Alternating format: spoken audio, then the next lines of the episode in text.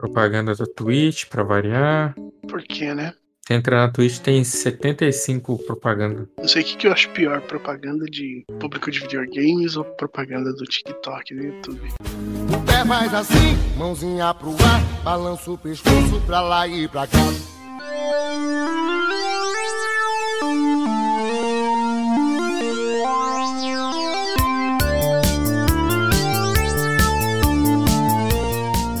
Sejam bem-vindos a mais um episódio do podcast do Conversa de Sofá. Hoje estamos aqui em um duocast, ou dueto, ou dupla sertaneja. Duplacast. Porque eu e o Diego, inclusive, não combinamos, mas estamos com o casaco da mesma cor. Olha só, quem diria, né? Ambos cabeludos aí por motivos de pandemia. E aí, Diego, tudo bom? Tudo bom até certo ponto. Não existe dignidade abaixo dos 15 graus. Olha, tem que concordar porque, cara, eu e o Diego, né? Nós dois somos ali da região mais quente do planeta Terra, chamada Mato Grosso e Mato Grosso do Sul ali. E, rapaz, ter que lidar com Aqui chegou acho que 2 graus, sei lá. Acho que por aí foi pior, não foi? Não aqui em Cuiabá. Na cidade da minha mãe chegou acho que a 4 graus. Talvez até menos. Aqui chegou a 7, bicho. Quem gosta de frio é porque nunca sente frio. Essa é a verdade. Não tem, não tem explicação, cara. Frio não é bom, não. Acabou. Eu sei que a gente acabou de perder os únicos 10 seguidores que a gente tem aqui do podcast, porque nerd tudo gosta de frio, mas aí, cara, não dá, não dá, velho. Tava tão frio que a gente ficou até sem gravar podcast, pessoal. Vocês acreditam? Demais. Complicado. Mentira, não foi por isso não. Foi porque a vida adulta falou mais alto aí. Infelizmente a gente teve que fazer um, um hiato de duas semanas, mas foi por né, motivos pessoais de cada um, pela saúde mental nossa e do Conversa de Sofá, né, do, do nosso projeto, é isso. Sempre que a gente tiver algum imprevisto, infelizmente, se não for possível, a gente vai adiar e tudo mais. Mas aí a gente continua de onde paramos quando, quando der, né? E, e aqui estamos. Voltamos meio que na, na época mais complicada, né? No, no dia complicado. Quando tava fácil, que tava temperatura agradável, aconteceram os problemas. É. Aí agora que a gente pode ter essa, esse frio sem graça aí. A gente vai ter que ficar aqui, pessoal, até 5 horas da manhã gravando podcast a menos 5 de temperatura. Coisa fácil.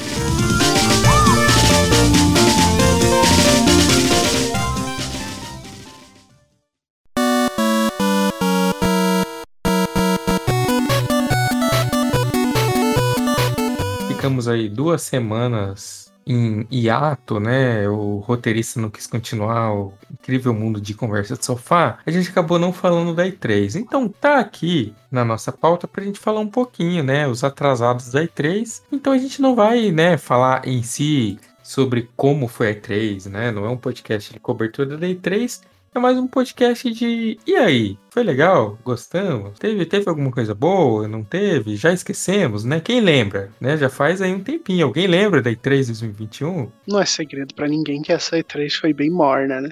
Foi, foi bem.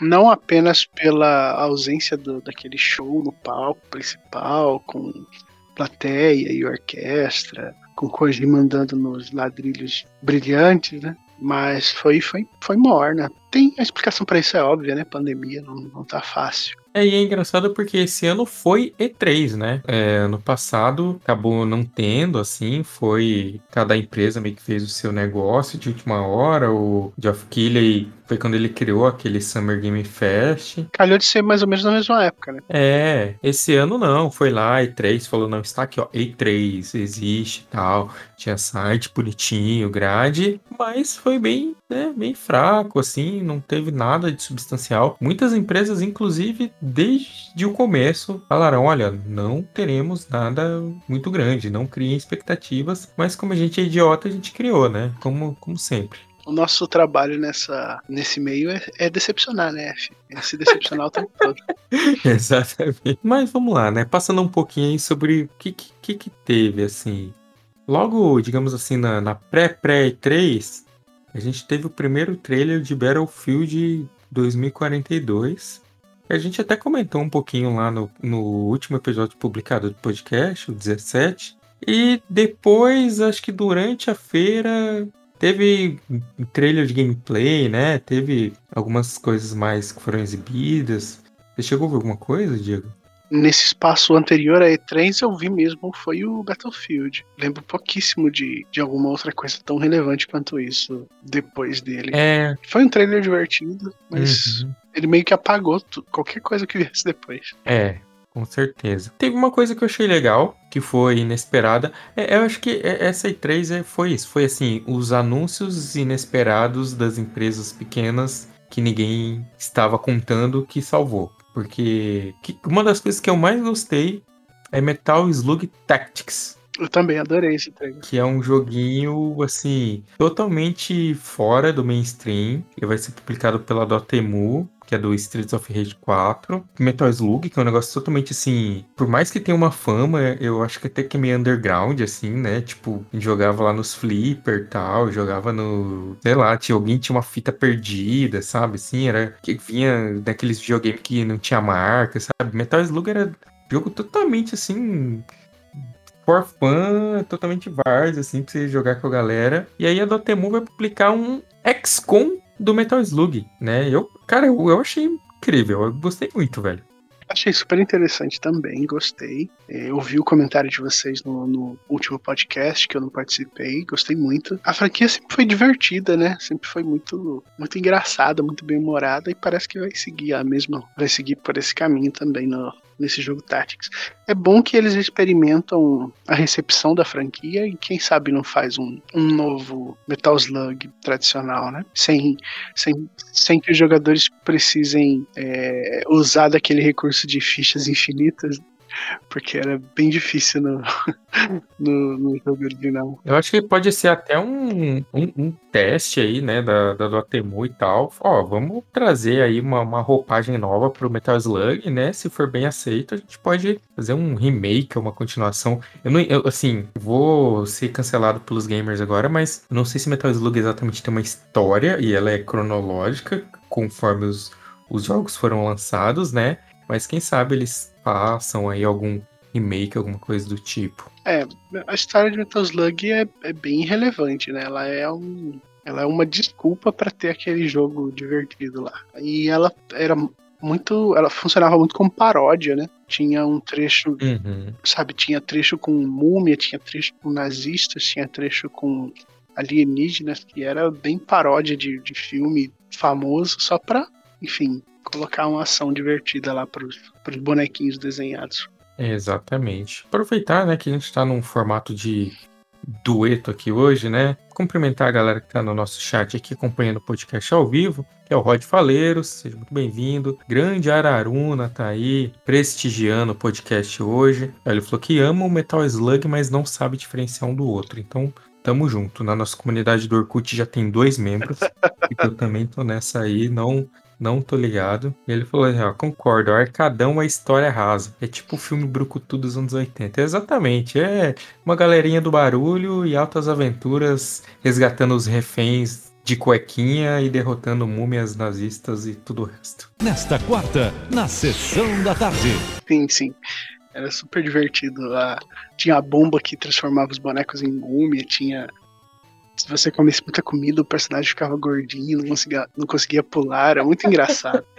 Esse jogo é muito divertido. Sim, é, esse, esse é um com certeza vale para quem nunca jogou. Se existe essa pessoa, né, jogar, experimentar. Com certeza tem algum site de Flash da vida aí. Procurei sem Metal dúvida, Slug Flash.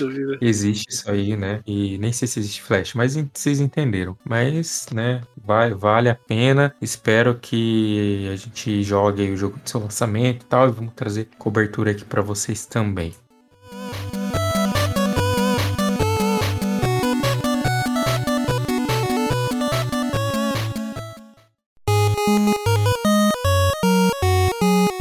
Aí teve aqui uma notícia que acho que vai interessar a uma pessoa nessa comunidade do Orkut, só vai ter uma pessoa que é Smite e recebe conteúdo de Stranger Things. Muito legal Stranger Things, porém Smite. Então, não sei quem vai jogar isso aí, pessoal.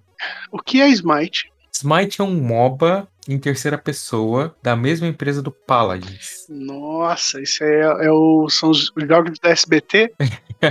Rapaz, é, é, tipo isso daí, entendeu? Se, se o Paladins é o Overwatch clone, o Smite eu nem sei o que é. Mas olha só que pior que assim, eu tô zoando aqui e tal, porque claro, eu não jogo Smite, já joguei, né, mas não jogo. Mas o Smite tem, um, tem uma clientela, digamos assim. Tem uma galera que joga o Smite aí, justamente por ele ser um pouquinho diferente aí da, da pegada que é em terceira pessoa, né? Tem gente, bastante gente que gosta. Ele tem um modo. Ai, talvez, Diego, talvez você curta, sabe por quê? Porque tem um modo arena lá, que você fica lá batendo nos, nos bichos lá, um bate no outro. É um pouco diferente dessa proposta de MOBA tradicional. Eu tô vendo aqui que é fantasioso, eu já deixei esse lado pra trás. É, foi fantasioso, foi fantasia. É os Tem um deuses. joguinho que meu irmão tava jogando, meu irmão mais novo, que era um, um Battle Royale com. Desse naipe aqui, medieval barra fantasia. Que me lembra esse Hum, jogo, só, só não sei cara. dizer qual é o nome dele. Eu, eu tô ligado. Mano, salvo engano, esse é o Battle Royale deles. de- desses dois aí, do, do Paladins e do Smite. Se eu não me engano, eles são. Os três são da mesma empresa, que é a High Res Studios. É, eu, eu tô pra dizer que é. Deixa eu ver aqui. Tentar achar o nome. Esse jogo aí bombou, uma galera jogou isso aí, cara. É Helm Royale, isso mesmo. Não, não foi esse. Não Não, é esse. Não foi não esse? é, eu, não vou esse é total essa descrição que você falou aí. Inclusive aqui, ó, é a mesma é a mesma empresa do Rogue Company, que é Ah, um CS em terceira pessoa free to play. É Spellbreak, que é o, o joguinho. Esse aí é um Battle Royale fumagia. Esse é, É, isso os caras são maguinhos, os caras são maguinhos. Meu, né? meu irmão mais novo jogou. Jogou um bocado, ele até gostou. Agora a Rogue Company é legal, hein? É, é simples e divertido. Enjoa um pouquinho depois. Como diria o Araru- o Araruna, que tem até amigos que jogam, mas eu tô fora desse tipo de jogo. Não é ruim, não. É divertido. Já passo raiva no Valorant da vida e tudo bem. Aí vamos lá, dando sequência e vamos entrar agora em Ubisoft. A Ubisoft anuncia algumas coisas assim, mais ou menos, mais ou menos. O que, que você viu de bom da Ubisoft aí, Gil? A Ubisoft, o que ela fez nessa E3 foi partir meu coração, né? Só. Não teve. É, não, não, não tivemos. Não teve né, nada ali quem- pro meu quem- Quem a gosto. gente queria não veio, né? É, e tava todo mundo, acho que com sangue no olho, esperando alguma novidade de Splinter Cell, que já tem um bom tempo, cara. Foi há 84 anos. E nada, né, bicho? Tom Fisher tá aí fazendo Nada. bico pra sobreviver, faz bico no Ghost Recon, tá fazendo bico lá no Rainbow Six, e não tem um jogo pra pra chamar de seu. É, não vem, cara. Teve jogo da bicicleta, teve anúncio de Far Cry, jogo da bicicleta é ótimo. e não teve. Teve Avatar, bicho. É, a- cara, esse, esse Avatar aí talvez seja a maior surpresa da Ubisoft na E3, porque assim, ninguém tava esperando isso aí, obviamente, né? Ninguém tava esperando nada de Avatar, ninguém espera nada de Avatar. Nem porque vai ter o filme 2. Mas ok. Aí a Ubisoft trouxe esse trailer aí super mega bonitão de um jogo que aparentemente vai ser um Assassin's Creed do Avatar em primeira pessoa. Um Far Cry, né? Vamos, digamos assim, um Far Cry com a skin do, do Avatar. Porque vai ser parece que, aparentemente um mundão aberto ali no meio da floresta, né? Que o planeta lá deles é, tem até o nome do, do planeta, acho que no título do jogo aqui, tipo Pandora. É, é um, basicamente um planeta floresta ali gigante, cheio de bicho, plantas da hora. E aí você vai ali fazer o que, será? Não sei, não sei mesmo, velho. Você vai voar com o dragão de quatro asas ali. É, mano, esse, esse jogo aí pode ser muito bom, pode ser muito bom, mas pode ser muito ruim. Do nada eu comecei a pensar que. Porque assim, ó, vamos supor, que eles tragam as mecânicas Ubisoft de ser, né? O estilo Ubisoft de ser, que é controle postos, libere aldeias. Aí você vai fazer isso contra os humanos ou contra outros avatares? Eu acho que vai ser contra os humanos, mas ele vai ter um componente multiplayer que vai ser humanos contra avatares. Certeza. Ah, Certeza. Sim, olha. Olha, ele tá sendo feito pela Massive, que é a, a desenvolvedora do The Division. Vamos ver, vamos ver. Esse, esse aí é o famoso mexe com quem tá quieto, né? Os caras foram resolver fazer um jogo do Avatar só pra vender o filme, que eu tô ligado. Avatar já tinha um jogo no, do PlayStation 3, né?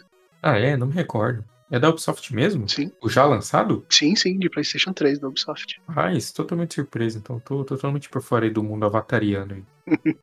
Eu sabia que ele já tinha, era, era totalmente baseado no filme, agora eu não, não fazia ideia que era da Ubisoft, não. É, ok. Entendi. Tomara que isso, É, sei lá, queira dizer que o, o- a cabeça de bode que enterraram no set do James Cameron tenha sido encontrada né, e que o filme finalmente vai andar. é, vamos ver, tomara que sim. E a gente teve também a data do lançamento do Riders Republic, que basicamente é um open world de esportes radicais. Então você vai poder ficar lá no mundo aberto lá, fazendo altos esportes radicais com a sua galera e altas aventuras. Como era o nome daquele daquela série da Ubisoft de manobras de bicicleta? Bicicleta não, moto. Não, não é o Trials, né? Isso, isso mesmo, Trials. Ah, Trials. Parece uma mistura de Trials com Steep, né? O joguinho do, É, do snowboarding. Na verdade, sabe o que eu pensei agora? Os caras pegaram The Crew e trocaram as skins dos carros por bicicleta. pelas lanchas, pelos banhistas, pelos. Você entendeu? Ah, quem pegou essa referência, hein? Essa foi Porque basicamente, é, porque basicamente The Crew, cara, era um jogo open world de todos os veículos possíveis. Aí agora os caras, um MMO de carro. é, agora os caras pegaram e fizeram um open world de todos os esportes radicais possíveis. Eu tô de olho, pessoal. Ah, mano, mano, cara, esse podcast aqui é, é brilhante, porque a gente já pescou o cara da EA e estamos pescando já o cara da O Ubisoft cara da também. Ah, Ubisoft, velho. ele dá É, ideia. a gente tá só aqui, ó, pesca e companhia aqui, velho. O próximo projeto da Ubisoft desse cara aí vai ser um jogo de ação com todas as franquias de tiro possíveis.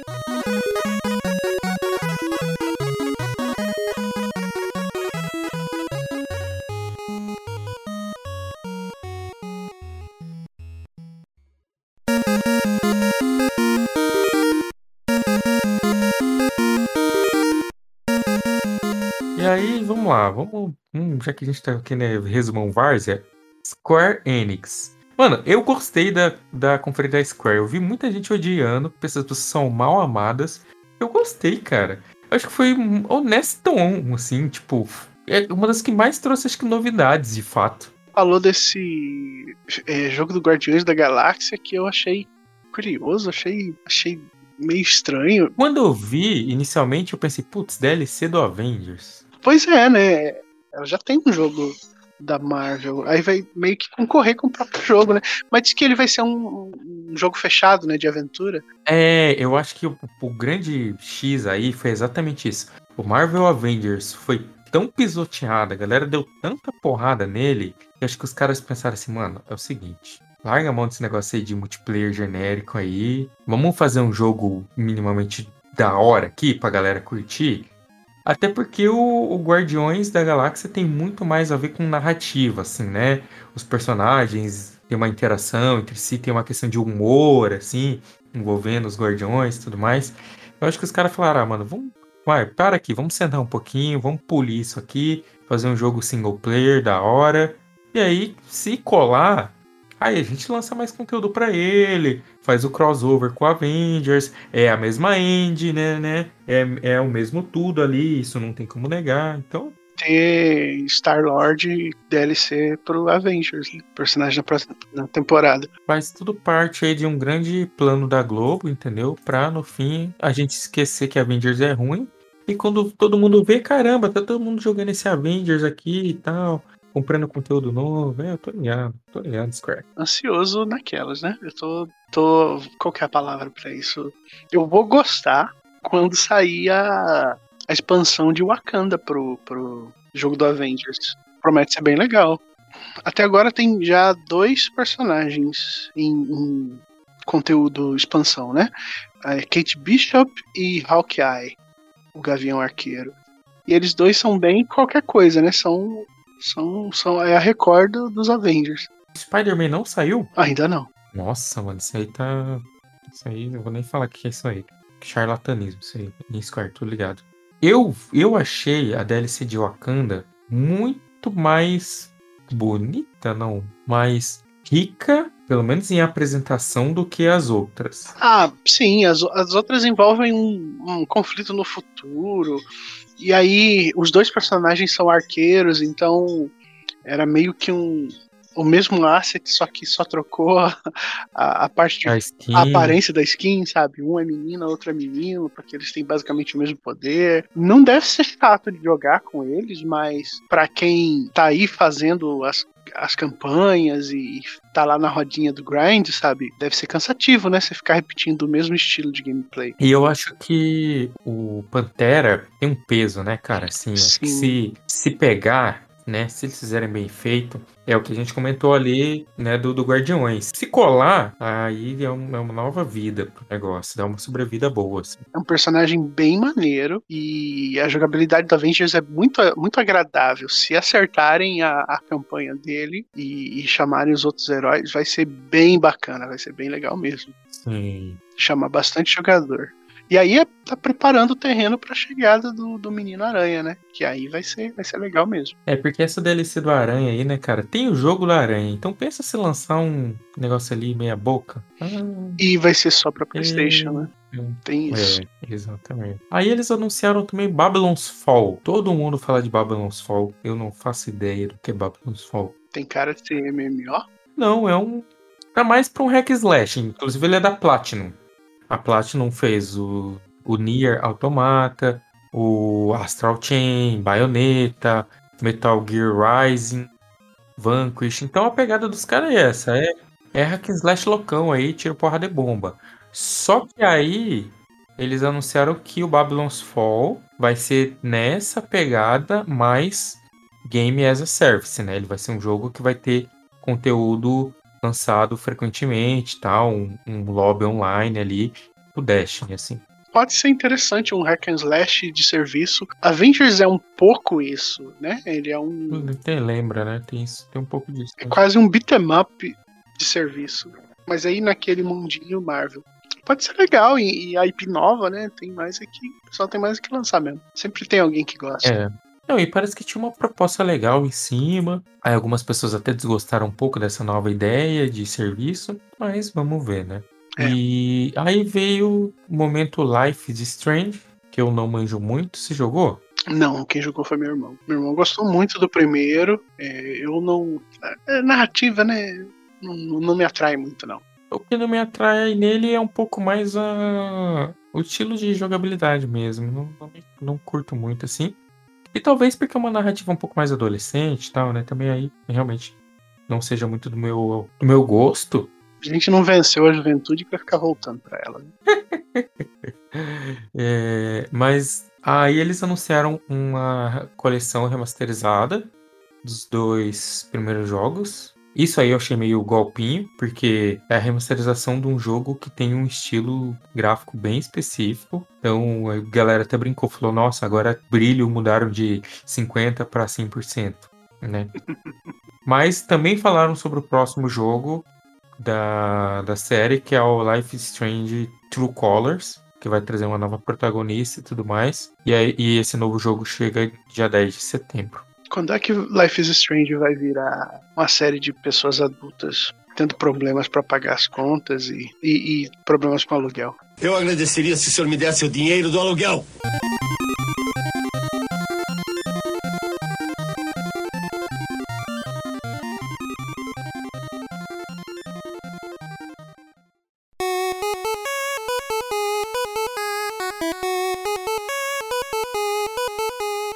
Por último veio Stranger of Paradise Final Fantasy Origin. Amém.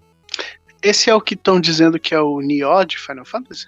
Exatamente, é exatamente isso, porque ele é da Team Ninja. E Você você vê ali a gameplay é do, do Nioh, só que ele é no mundo de Final Fantasy, digamos assim, né? Você vê ali os personagens ali, a skinzinha é, na pegada de Final Fantasy e tal. É, é o projeto que, que tinha esse rumor. E ia rolar um Final Fantasy Souls-like. E aí Hum. veio a confirmação que é esse game aí. Interessante. Eu vi muita gente reclamando por causa do protagonista, que ele não teria.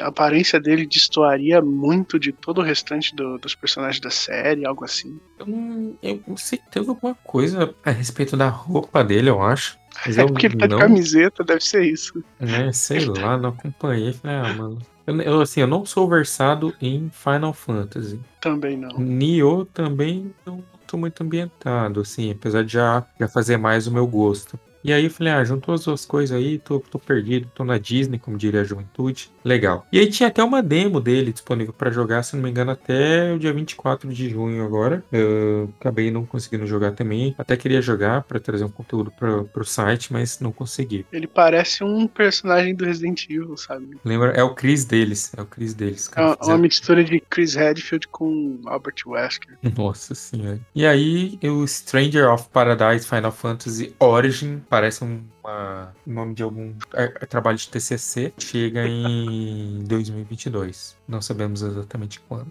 E aí, o que, que, que você gostou da Bethesda, mano? Bethesda também tá aí no trabalho de destruir os sonhos e a alegria das pessoas, né? Porque É isso. Redfall foi confirmado como exclusivo. E aí, eu que tô aí sustentando a Bethesda nessa indústria vital, comprando lá religiosamente meu Fallout, meu Fallout 76, ela me faz essa traição, Flávio. Veja você. Ó, mas eu, eu, eu gostaria de anunciar, assim, de deixar claro que eu não considero uma traição, porque era óbvio. Uma vez que o meu bom senhor Phil Spencer adquiriu essa famigerada marca, falou assim: olha, é isso, amigo, vocês que lutem. Vocês não É. precisam comprar um Xbox, porque vocês podem comprar um PC. Eu tô te dando duas opções, então vocês que lutem. Se virem aí, né? Então, ela, ela tirou do- da embalagem, né? Tirou do chapéu o Starfield, que tava prometido já fazia uns bons anos, desde, desde a E3 do Fallout 76 o pessoal tá falando de Starfield e de Elder Scrolls 6, mas esse tá, esse tá bem escondido ainda, tá bem, tá bem longe de qualquer anúncio. É, Aí fizeram esse teaser aí, lindíssimo, me lembrou muito Prey, que também é da Bethesda, mas desenvolvido pela Arcane. Lembrou bastante a ambientação do Prey, que é futurista, no espaço. Parabéns, tomara que seja legal. Poderia ter co-op? Poderia, mas esperar nunca é demais, né? Se- sim. continuamos na espera e continuamos a decepção. Pra quem tá no ramo da decepção, a esperança nunca falta. Exatamente. E- E aí eu, eu percebi aqui que a gente já passou pela Ubisoft, mas teve uma coisa interessante da Ubisoft, que é um dos conteúdos da, do passe de temporada do Far Cry 6 é uma DLC. Aliás, são, são mais de uma, né? São, são três DLCs onde você vai jogar com os vilões da franquia. Você vai jogar com o Vaz, com o Pagamin e com o Joseph. E sabe o que é mais interessante? É que isso já foi piada de 1 de abril da própria Ubisoft. É verdade? Ela já tinha prometido isso? A própria Ubisoft já tinha lançado num 1 de abril que esses caras seriam os protagonistas de um futuro jogo deles. E agora veio aí finalmente a DLC com esses caras. Quem diria? Quem diria? Ubisoft é, anunciando a sua própria. dando spoiler das suas próprias surpresas. Exatamente. Eu não sei se num futuro veremos a mesma coisa, por exemplo, com o Giancarlo Esposito, né? Que é o vilão aí do Far Cry 6. Porque o Giancarlo Esposito é um ator de Hollywood e tal, tem outras questões de marca envolvendo aí. Mas nossa, Sim. imagina quantas pessoas não se imaginaram um dia jogando com o Vaz, né, cara? O icônico Vaz. Mas isso é meio complicado, né? Ainda mais em jogo em primeira pessoa, não faz diferença com quem você tá jogando. Ah, mas acho que é porque você não gosta da questão da narrativa, mas acho que a, a narrativa dele seria bem interessante. Sim, mas no caso do, do Far Cry 6, é só skin, né? Não vai ter uma DLC. Não, é DLC. Cada um com uma história própria? Sim, sim. É uma, Ah, D- é uma é DLC alguma que é, é tipo. cap- É, não é capítulo, vai, mas é tipo. Tô ligado, uma expansãozinha. É, uma ali pra- expansãozinha que você joga com esse cara. Pensa num Far Cry Blood Dragon mini, assim, sabe? Tipo, é um mini jogo, assim. Eu achei que fosse só skin pra você jogar o jogo Far Cry 6. Não, não, não. Inclusive, a gente nem sabe exatamente até em que linha do tempo vai ser isso, como é que vai ser. Enfim, mas acho que vai ser interessante. Sim, sim, pode ser. E já que a gente voltou na, na Ubisoft, a gente também teve Aiden Pierce e Wrench em Watch Dogs Legion. Não sei se alguém se importa. Eu gosto do Aiden Pierce. Tem o Aiden Pierce em algum lugar aqui nas minhas costas, não tô vendo. né? Não tô vendo Eu tá, também não tô vendo. não tô vendo porque ele tá muito alto, só dá pra ver o pezinho dele ali. Mas, né, não sei se essa, se essa altura do campeonato isso é relevante. Eu não sei se é isso que vai fazer as pessoas jogarem mais Watch Dogs Legion. Tem um porém, né? Isso é, essa DLC é paga, né, velho? Então, porra, pagar pra jogar com o Eden Pierce, aí os caras já não. No Legion, Watch Dogs Legion foi bem bem diferente, né? O Watch Dogs 2 chamou bastante atenção, fez bastante barulho por ter sido uma melhoria grande em relação ao primeiro Watch Dogs e o terceiro ele meio que é um jogo um pouquinho apagado, né? Sabe o que, que ele me lembra? Hum, Ele me lembra um pouco o Splinter Cell Blacklist, no sentido de que é um jogo lançado no fim da geração, meio que fadado a ficar obsoleto, sabe? só. Ainda mais porque não foi portado. Blacklist tá preso lá no PlayStation 3. Uhum. Então, ele era bonito, mas você percebia já, principalmente no console, que ele tava. Aqueles gráficos estavam sendo subutilizados por causa do, do poder do console, que já não era o ideal. Mas. E aí o, o, o Watch Dogs 3, o Legion, a mesma coisa, né? Ele saiu ali no finalzinho do PlayStation 4, quando, sei lá, talvez a Ubisoft preferisse esperar mais alguns meses de lançar ele pro PlayStation 5, né? Embora a gente tá numa época diferente, né? Por causa da pandemia, ninguém tá podendo se dar o luxo de esperar nada. Eu sinto esse, esse potencial desperdiçado de que ele poderia ter dado um salto eh, maior para que fosse um. Sabe, um jogo assim de encher os olhos da Ubisoft, né? Um, olha aí essa novidade legal. Mas eh, eu sinto isso sempre que tem do- dois, dois jogos, duas iterações da mesma franquia na mesma geração, sabe? Sabe, você, você não tá causando o impacto que você poderia. Potencial, assim, né? Exato, de potencial. Você não tá causando o impacto que você poderia causar, porque a gente já viu aquela geração, sabe? A não ser que o, o salto seja muito grande. A, a a mudança de geração contribui para isso. Você vê aí, por exemplo, Last of Us 1 e Last of Us 2, cada um em uma geração, e, a- e como Last of Us 2 é mais impressionante, né? E aí é isso, falta isso nesses jogos, sabe? Eles estão limitados pela, pela geração que segura eles para trás. Acho isso curioso. É, eu, eu, eu acredito que também seja uma questão do que as empresas apostam, né? No caso do Watch Dogs Legion, eles apostaram muito, muito, muito na mecânica de você ser qualquer um no jogo, né? Aí, mas eu acho que não sei, eu não sei. É difícil saber o que o famigerado gamer espera, né? Então, o que, o que a empresa entrega muito menos. Então, é difícil até avaliar se foram mais erros do que acertos.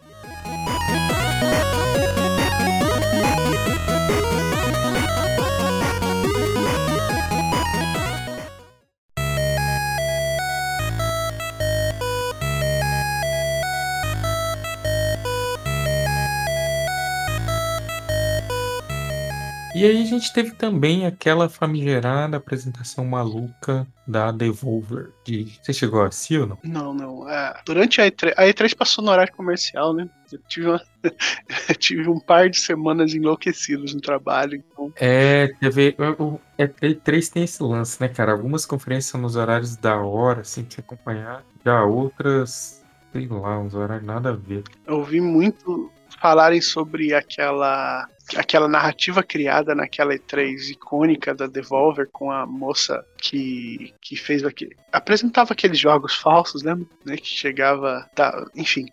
E aí parece que aquilo ali foi, foi desenvolvido e chegou ao fim, mas de fato eu não, não acompanhei de perto, sei pouco. É, esse, esse ano eles trouxeram meio que uma paródia do, do Xbox Game Pass, né? Eles trouxeram o Devolver Max Pass, que era uma assinatura premium, gratuita de jogos, algo assim.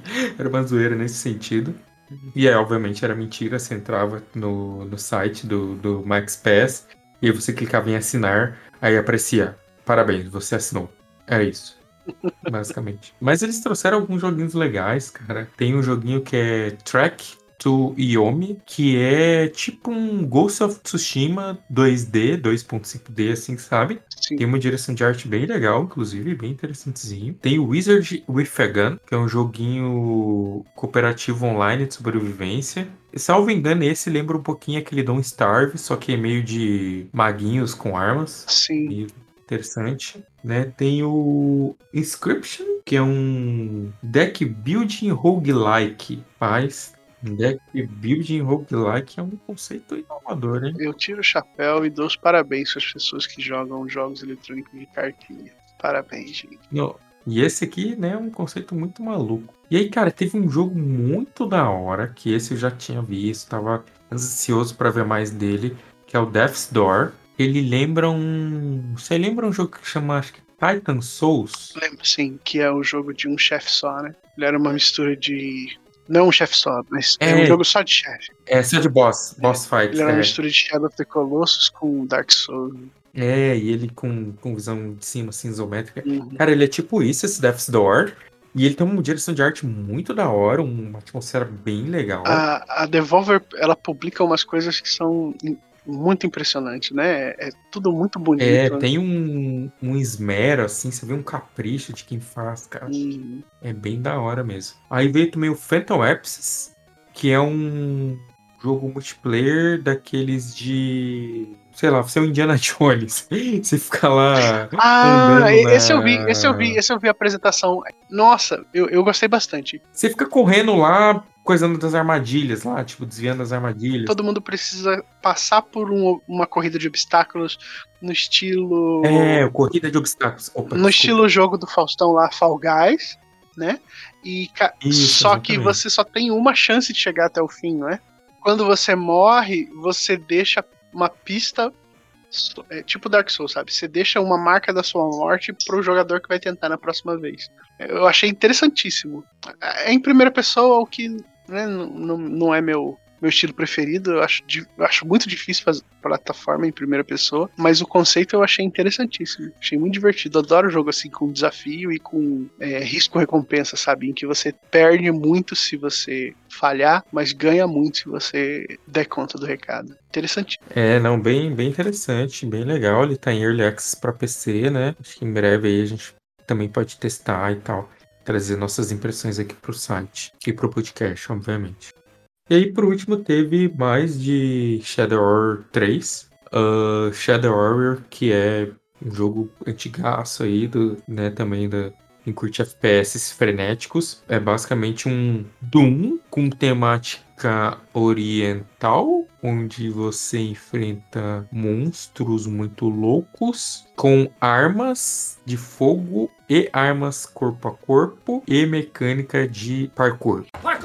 Qual foi aquele. A gente ganhou uma trilogia aí do GOG, não foi? Não foi Shadow Warrior? Não, esse foi Shadowrunner, se não me engano. Ah, é um nome parecido. Esse Shadow Warrior é o, é o Doom de Samurai? Exatamente, exatamente. Devolver também, né? Apesar de- da sua apresentação maluquíssima, fez uma apresentação bem consistente, com jogos legais, como de costume ela faz, né? E aí, o que mais que a gente teve nessa E3, cara? Não lembro. A a Capcom foi a maior trollada do universo. Trouxe lá em meia hora de A Sterling, uma imagem dizendo que eles vão trabalhar numa DLC pro Resident Evil Village. Só Parece. Capcom não apresentou Nossa. nada.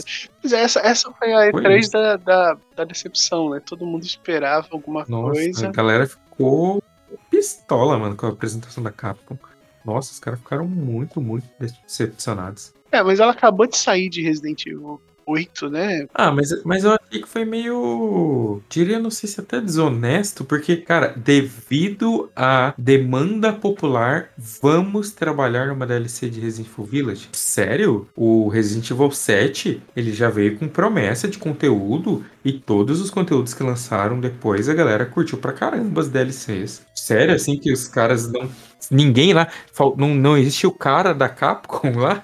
O cara que pensa assim, pô, mano, vamos lançar umas DLC da hora aí. sabe? Ah, mas aí é, é Japão, né? A comunicação do Japão ela é sempre diferente, né? Ela é sempre fora do usual pra gente aqui. Nossa, não, não sei, cara, porque eu fiquei meio, achei meio nada a ver, assim. Aí eu lembrei, teve mais uma coisa, teve aquele Reverse, que é um Battle Royale, entre aspas, né, porque o mapa nem é tão grande assim, de Resident Evil, onde você é um dos personagens de Resident Evil, seja vilão ou herói e tal. Aí é tipo todos contra todos, assim. meio- Joguei um alfa, meu amigo. É, eu acho que quem pro o beta, sei lá, enfim, alguém teve acesso a isso aí. Eu Não, eles aí, alguém- liberaram, eles liberaram um al- alfa gratuito assim numa madrugada, sabe? Ah, Se eu achava o Resident Evil Resistance ruim, esse aqui, eu espero que ele não que ele não continue do jeito que ele apareceu aqui, porque mano, que que desastre. Ele poderia não existir, né, na verdade. Ah, Porque assim, o Resistance. O, o problema do Resistance é que ele não precisava existir, né? O, o Dead by Daylight provou isso. Porque o Dead by Daylight lançou agora DLCs do Resident Evil. É bem feito, é bonito, é divertido. Então, a Capcom não precisava lançar o Dead by Daylight deles. a Capcom quer o dinheirinho do, do trabalhador, não né? Não tinha porquê, né, cara? A Agora, esse. Agora, esse reverse, cara, que isso aí, cara? Quem que vai jogar isso aí? Tá Tipo, quem que quer jogar um todos contra todos de Resident Evil, cara? Por quê? Ela tá, tá tentando emplacar um, um serviço dela própria, sabe? Tá, tá conseguindo? Não tá, tá falhando em todo tipo, em toda tentativa possível, mas tá tentando. Ela tem uma engine lindíssima, ela tem uma franquia de, de apelo de apelo massivo, né, cara? De apelo mundial. Seria besta se não tentasse, mas sei lá, eu acho que ela eu acho que o cara da, da Capcom, ele tá lá pra atrapalhar também, porque ele tá soprando as ideias erradas. Nossa, esse cara, esse cara aí, eu acho que ele é melhor amigo do cara da EA, velho. Não é possível. Né? Ele, ele tá ele tá dando a dica errada pro pro, Cap, pro dono da Capcom não. lá, pro Sr. Capcom. Pro Sr. Capcom, é, pro Sr. Capcom, não faz muito sentido, não.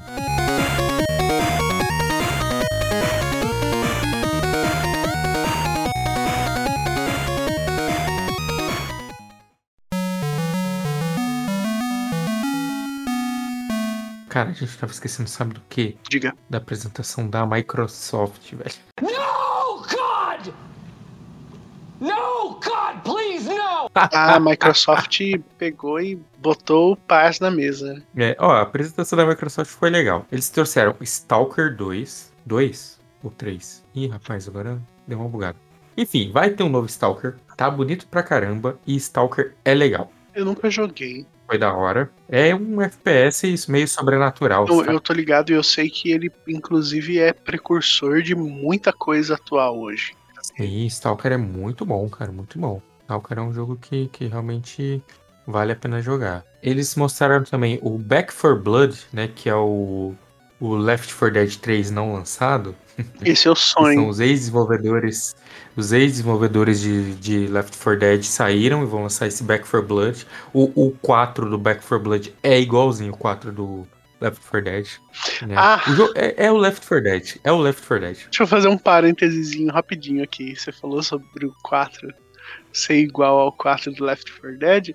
Você viu que o 4 do Resident Evil 4 é igual a um monte de coisa e que a Capcom está sendo processada por usar ACE Nossa, proprietários. não vi isso não. Não Nossa, só, não só aquele. Teve aquele problema do, do design dos monstros no Resident Evil 8, né? Alguns pareciam ter sido copiados de um filme, e o diretor e criador do filme de terror lá já estava processando, mas parece que é o autor de um livro que é guia, sabe, um guia técnico sobre texturas. Eu nem sei se é sobre videogame de fato, mas ele tá parece que processando a Capcom, alegando que a Capcom tirou texturas e formas desse livro dele para usar nos jogos dela. Inclusive, o parte do logo do Resident Evil 4 tava nessa, nesse bolo aí. Ah, esse que, que papelão, hein? Que loucura, né? Que loucura, muito louco. Eu tava falando justamente do, do 4, né? Do Back, do Back 4 Blood. Esse aí eu sonho com ele toda noite. Ele vai ser lançado dia 1, né? No primeiro dia de seu lançamento, disponível no Xbox Game Pass, Diego. Tudo da Microsoft vai estar Olha aí, disponível no, olha primeiro, aí. no lançamento no Game Pass, né? É o senhor Phil falando. Compre o Xbox, Diego. Compre o Xbox. Vai ter joguinho. Também teremos, é, já temos, inclusive, disponível conteúdo de Piratas do Caribe pro Sea of Thieves. Tá bem legal, inclusive. Bem legal mesmo. Esse parece ser bem legal, ser bem divertido. É, Yakuza Like a Dragon também foi disponibilizado no, no Game Pass, né? Hades, o famigerado Hades, disponível nos consoles e já disponível, mentira, e já não. E dia 13 de agosto no Xbox Game Pass. Parabéns. Vai ter um joguinho chamado Party Animals, que é tipo aqueles joguinhos onde você é um bichinho fofinho que tem que jogar os outros bichinhos do prédio, jogar dentro de uma turbina e tal. É um party game de animaizinhos. Então, até por isso que ele chama Party Animals. Que loucura. também disponível exclusivo no Xbox em 2022, né? No, na conferência da Microsoft foi anunciado o Plague Tale Requiem, que é um novo jogo aí do para quem jogou a Plague Tale, que vai estar disponível para a nova geração, mas também para PlayStation 5. Papai Platina deve ter salivado nessa. Sim, com certeza. Bom, e foi isso que eu lembro aí de, de Microsoft. Ah, teve o, o trailer do Halo agora em HD, né? Porque eles tinham mostrado a versão 360p na, na última conferência. Gerou memes maravilhosos. Agora temos a versão bonitona dele aí. E eu acho que foi isso, né? Né? Como a gente é atrasado e esquecido, não lembro muito mais coisas. Você lembra alguma coisa de E3? Não, eu lembro só o vazio que ficou no meu coração né, depois da conferência do Ubisoft. Mano, acho que o título do podcast vai ser Os Atrasados e Decepcionados da E3. Já, já decidi aqui. Os atrasados eu já, já tinha decidido. Mas agora acabei de decidir que vai ser Os Atrasados e Decepcionados da E3.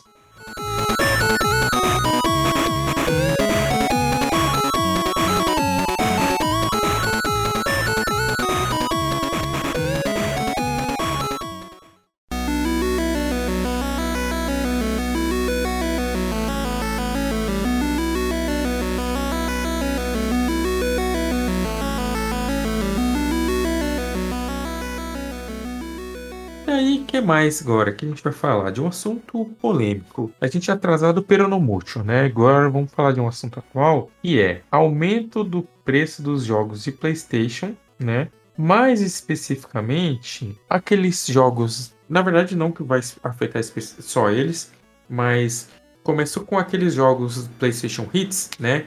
Que são jogos que antes eram vendidos a 79, é isso? Não saberei dizer que se, se tinha um preço tabelado pra eles, mas é dessa coleção aí mesmo. É, são aqueles jogos que fizeram muito sucesso no PlayStation, recebem aquela tarja vermelha, Era 59 ou. algo assim. É, por aí. Era, era, era um preço razoável.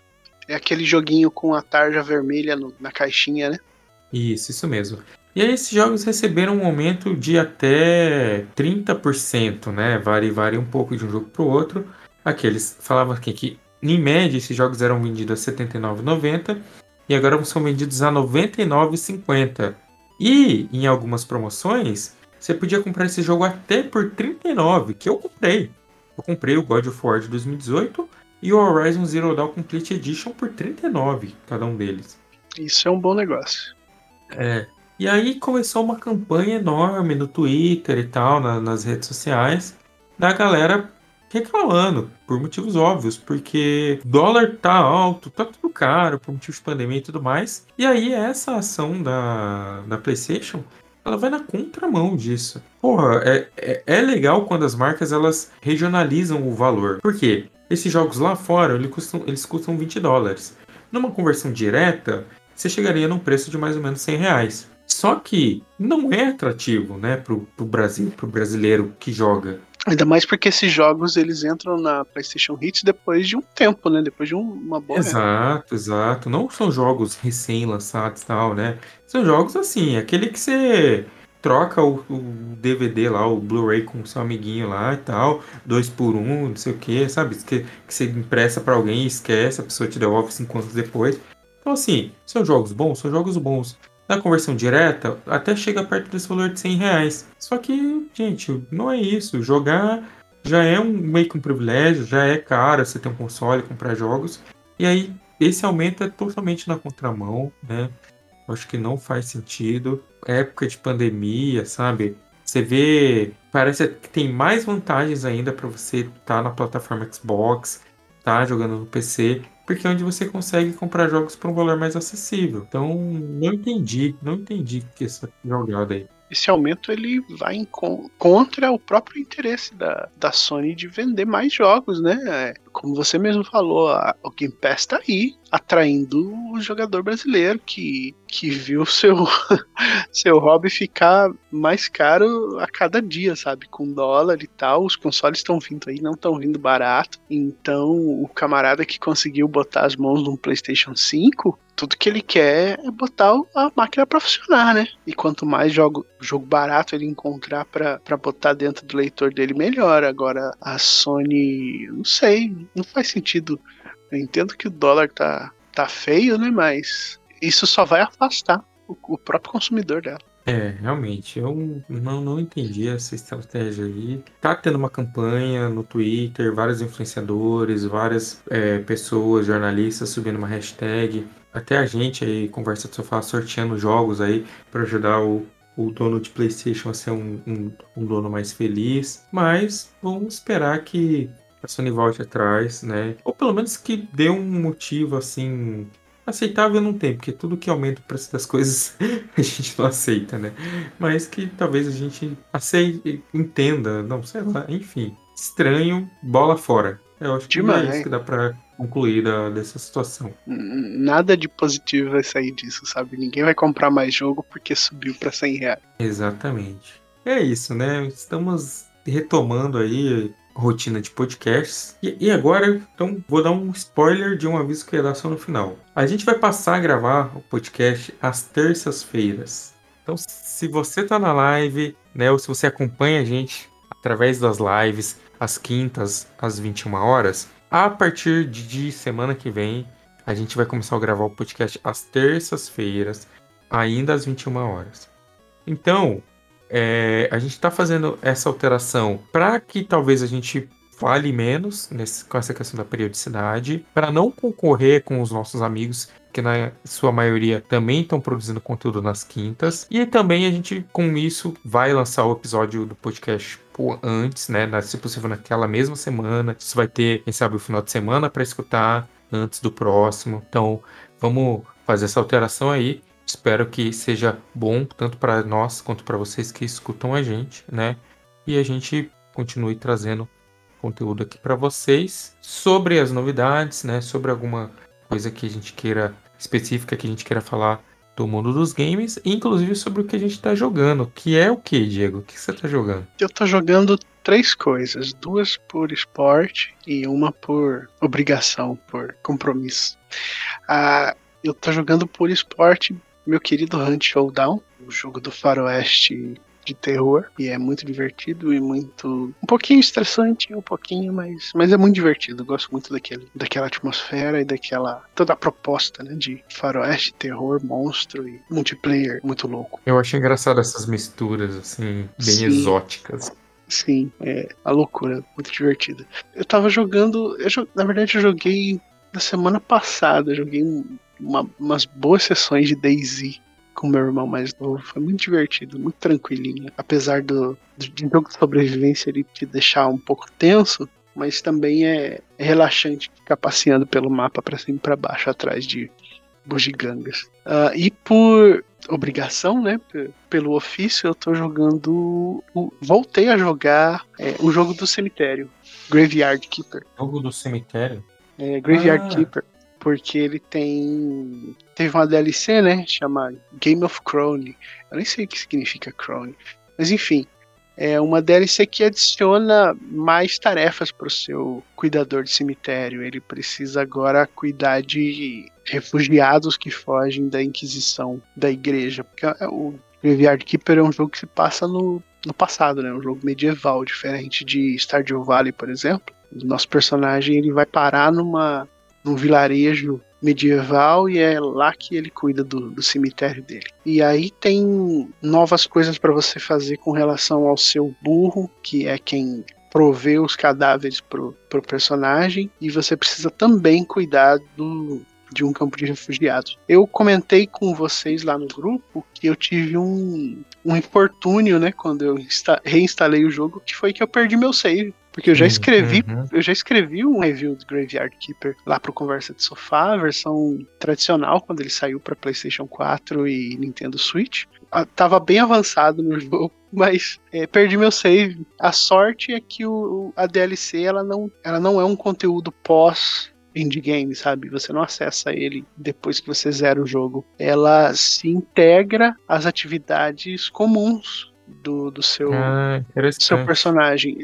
Você demora alguns dias para acessar as novidades dela, mas elas vêm até você é, automaticamente, entendeu? Então, por exemplo, Uhum. o, o burro que te, que te entrega os, os cadáveres, ele próprio pega e começa uma greve, porque ele quer direitos melhores para a classe trabalhadora dele. Tá certo. Então você não. Você, isso não é algo. Não me fez falta ter reiniciado o jogo, embora eu tenha aprender ele de novo. Num belo dia, quando eu acordei, um, um rapaz veio falar comigo sobre o campo de refugiados, né? Então eu tenho, além de, de gerenciar as atividades do cemitério, da igreja, a plantação, gerenciar todos os NPCs ali do vilarejo, agora eu tenho essas duas, duas atividades também para para cumprir, cuidar do- dos refugiados e agradar o burro, para ele continuar fornecendo os cadáveres. Ah, legal. Interessante. É, é, eu acho legal essas pegadas cômicas, assim, que as pessoas trazem para jogos, contextualizadas, assim, né? Tipo, não é um negócio tão bobinho, forçado, assim. Ah, tem tudo a ver com, com a temática do jogo e o Boo é o, é o melhor personagem disparado. disparado, é super divertido. Esses aí são fãs de Shrek, então. Deve ser, deve ser mesmo. O, o Graveyard Keeper é um, é um joguinho complicado, ele é, ele é muito complexo, mais complexo do que, eu, do que eu lembrava que ele era. Então ele é um, é um pouquinho cansativo de aprender e até você retomar de onde você estava, foi um alívio ver que a, que a expansão se integrou ao que eu já estava fazendo. Muito bom. E você tá, tá jogando o que? Vavá? Mas eu continuo sofrendo com jogos multiplayer onde eu sou ruim, né? Eu dei um tempo de vavar, porque eu não estava muito contente em jogar o jogo. Sim, por motivos de, de progressão, também de com quem jogar e tudo mais. E aí eu comecei a jogar o Celulol, né? Naquela época, comecei, comentei aqui. Joguei bastante o Celulol, tava empolgadão. Aí acabei tendo que parar um pouco por questões pessoais aqui. Comecei a jogar um pouquinho de Counter-Strike. Tô, tô curtindo, tô jogando ainda. Aí eu voltei jogar a Vavá também, mas continuo meio frustrado, assim. Entro lá mais pra jogar umas partidas casuais do que partidas ranqueadas. E voltei também pro Celulol. Só que agora eu tô só me ferrando no Celulol, acho que eu desaprendi a jogar. Então eu tô nesses três aí, Vavá, Celulol e CS. Sou o gamer mais fake que tem, porque eu só jogo jogos multiplayer online. Mas na verdade, porque assim, é que às vezes eu penso, pô, tem aqui um tempinho aqui, uma meia hora. Então é o tempo de jogar uma, duas partidas de alguma coisa desse tipo, né? Eu Sim. acho, acho meio ruim pegar um jogo de história e jogar pouco, sabe? Não gosto. Me, Sim. me incomoda, assim, fazer as coisas picadas. Eu esqueço como é que joga, né? Sei lá, The Witcher mesmo. Toda vez que eu pego pra jogar The Witcher, caramba, não sei jogar esse jogo, sabe? Sim, não sei que botão faz o quê, que faz o quê. Eu tenho jogado esses jogos por isso. Mas eu tenho, acho que, assistido também. A gente não comenta muito sobre coisas que a gente tá assistindo. Mas eu tô assistindo com a Lu toda a, a filmologia, nem sei se essa palavra existe, da, da Marvel. Né? Eu sei que muitas pessoas sentiram vergonha disso, eu sinto também, porque não tem mérito nenhum em assistir esse filme ruim de gente colorida. Gente colorida Boneco colorido. Figurino, boneco colorido, tá, gente? A gente tá assistindo e tal, porque. Nem lembro por quê, cara. Acho que porque ela viu assistindo WandaVision. E aí depois eu comentei que assistia a série do Falcão. E aí ela meio que interessou assim pelo, pelo tema, pela narrativa que eu, que eu expliquei pra ela que fazia parte daquilo ali. E aí eu falei, ah, se você topar, a gente pode ver todos os filmes assim, tipo, a perder de vista, sabe? Tipo, a gente vai vendo. Parcelado igual meu Playstation. É, daqui cinco anos vamos ver outra meia hora? Vamos. E no fim, nessa de ver em meia, meia hora, a gente já assistiu até Homem de Ferro 3. A gente assistiu bastante. Um filme muito divertido. O próximo é o Soldado Invernal, que é um dos melhores, inclusive. Sim, filmaço. A gente tá revendo Jungle, que pra mim é o segundo melhor filme já feito. Filmaço. Então, tô nessa aí, tô mais de assistir e jogar jogos multiplayer. Sabe o que eu tô assistindo? Eu Hum. tô. Eu peguei com a minha, pra, pra assistir com a minha esposa Arquivo X.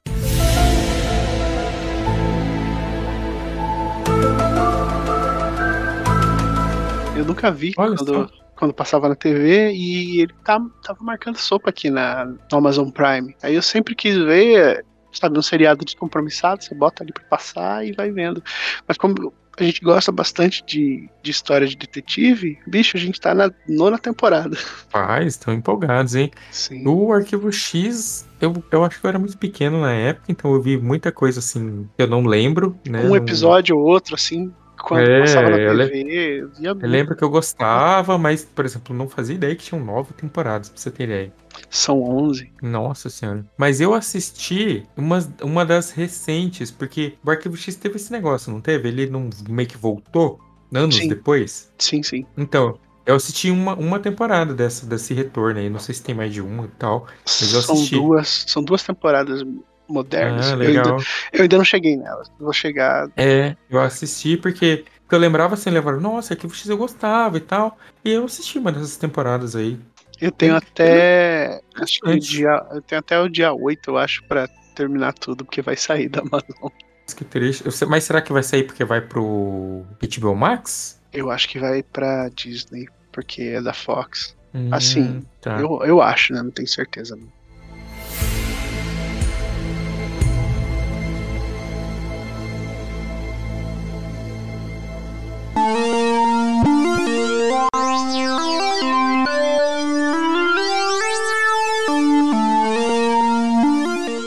É isso, pessoal. Agradeço quem acompanhou, né, o podcast, seja ao vivo, seja quem está escutando aí nos seus agregadores de preferência, né? Estamos em todas as plataformas, Spotify, Deezer, Apple, Google, né? Quem quiser acessar o site conversadesofá.com, tanto para ler os nossos textos, reviews, quanto para ouvir o podcast, que sempre é publicado lá também, né? A gente já coloca o player direto para quem quiser ouvir. A gente agradece demais, né? Quem puder seguir a gente nas redes sociais, todas, arroba Conversa de Sofá. A gente está fazendo também sorteios no Twitter, como a gente comentou recentemente. Voltamos a fazer alguns sorteios. Saiu recentemente o resultado do sorteio do Sackboy para PlayStation 5 e agora tem lá uma cópia do Miles Morales Ultimate Edition também para PlayStation 5. Se você está ouvindo esse podcast aqui e ainda não saiu o sorteio, corre lá, confere, procura o tweet lá. A gente geralmente dá retweet nesse tweet da promoção algumas vezes para lembrar quem não viu ainda.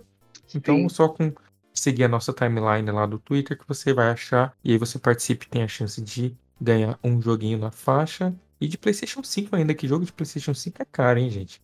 Não é barato não, não é fácil não. Sim, sim. Corram lá, sigam o arroba Conversa de Sofá, sigam o arroba Flávio Ricardo. Acho que é só isso, né? Pra ganhar, tem que dar um RT lá no. Tem que dar o RT, tweet. tem que dar o RT. Então só fique de olho na, na timeline lá do Conversa de Sofá. Quem sabe você não fatura um Miles Morales aí. Pra chamar os Exatamente. amiguinhos pra jogar junto. O Menino Aranha. Então é isso, pessoal. Muito obrigado pela presença de todos. Eu me despeço aqui. Diego, faça as honras e até a próxima. Muito boa noite e nos vemos no, no nosso próximo encontro aqui no Conversa de Sofá. Certeza que será breve. Em breve, né? Não que vai ser com a gente. Logo mais a gente se reúne de novo com todo mundo, com a equipe inteira. Valeu! Ó, o mestre da trilha sonora. A musiquinha sempre, sempre fica, né?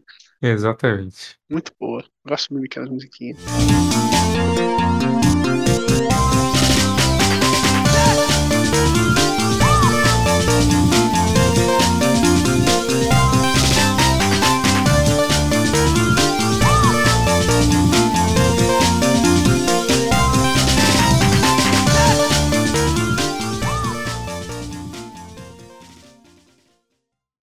Por girelli.com